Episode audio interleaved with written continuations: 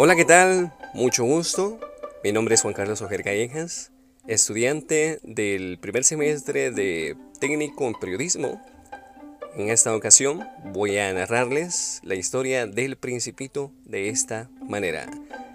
Estudiante de la Universidad Regional de Guatemala, Mendec S.A.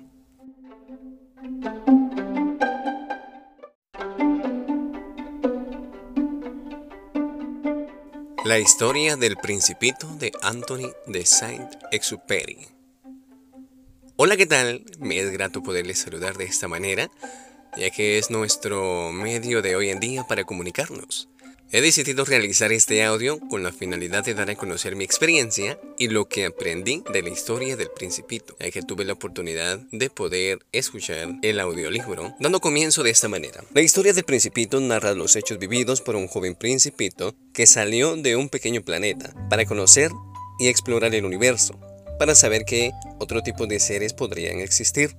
Tuve la oportunidad de encontrarme con diferentes personas, reyes, y personas adultas, dijo el principito, donde conoció diferentes puntos de vista en la que las personas conocen y dan valor al amor y a la amistad.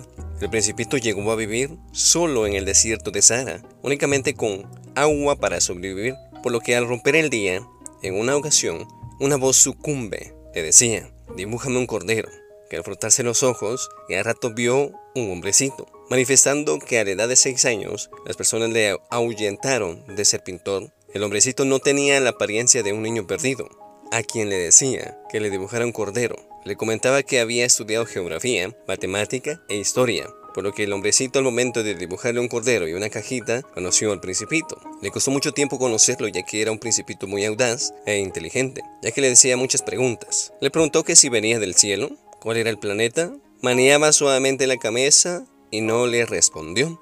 Seguidamente sacó el cordero de su bolsillo, su gran tesoro. Después de meditar, el principito dijo que le gustaba mucho la cajita porque se miraba muy bien. Además, conocí que el asteroide B612, que además algo que aprendió durante sus viajes, que los niños deben ser muy indulgentes con las personas grandes, que no dudó al ponerle como lección. Al principito le gustaban las puestas del sol, un día vio ponerse el sol 43 veces. Aprendió a conocer las flores, se tomó el interés de encargarse de controlar el surgimiento y crecimiento de una flor. Cada día la regaba, no le asustaban las espinas. Por eso no se preocupaba que llegaran tigres con tal de comerla, ya que la flor podría defenderse. En un asteroide existía un rey, el principito se acercó completamente conmocionado, el principito bostezó y le dijo que había tenido un largo viaje. El rey le dio la orden de bostezar. El rey no le gustaban las desobediencias. En este planeta el principito se dio cuenta que este rey adulto no le gustaba la desobediencia, comprendiendo que es mucho más difícil juzgarse a sí mismo que a los demás. Si logras juzgarte a ti mismo, eres un gran sabio. Además, añadió que las personas grandes son muy raros. En el segundo planeta que visitó había un hombre con un sombrero a quien lo llamó el vanidoso. Ahí le dijo que es lo que tenía que hacer para hacer caer, para hacer caer el sombrero. El vanidoso le dijo al principito que lo admiraran por ser el hombre más rico e inteligente del planeta. En el capítulo 12, el planeta que visitaba estaba habitada por un bebedor. Él le preguntó por qué debía, por qué vivía.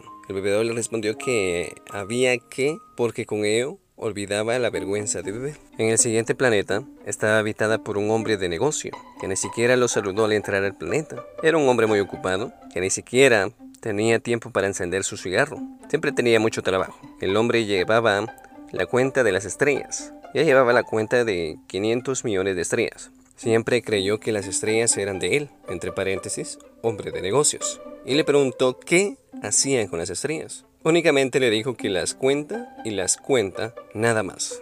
El quinto planeta era el más pequeño. Había un hombre con un farol que tenía la consigna de encender y apagar el farol. Se hizo amigo y se dio cuenta que era la única persona que no se fijaba en sí mismo. Era un planeta 10 veces más grande, habitada por un anciano sentado que tenía gran libro. Era geógrafo, conocedor de las montañas, pero no era explorador. Las flores son efímeras y le recomendó que visitara el planeta Tierra.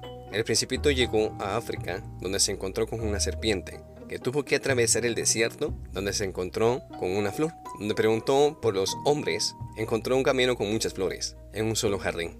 En el lugar lloró y dijo que no era un buen príncipe. Durante la llegada del capítulo número 21, llegó un zorro que le pidió jugar con él, pero el principito estaba muy triste. Tuvo un gesto de cansancio. Al caminar por horas junto al zorro, el principito mantuvo su fidelidad por una flor. Descubrió un pozo al nacer el día. En una de tantas ocasiones llegó a reflexionar, logrando definir que los hombres se cierran a lo rápido, pero no saben lo que buscan. Finalmente, el principito regresa a su planeta para cuidar a su flor y cordero.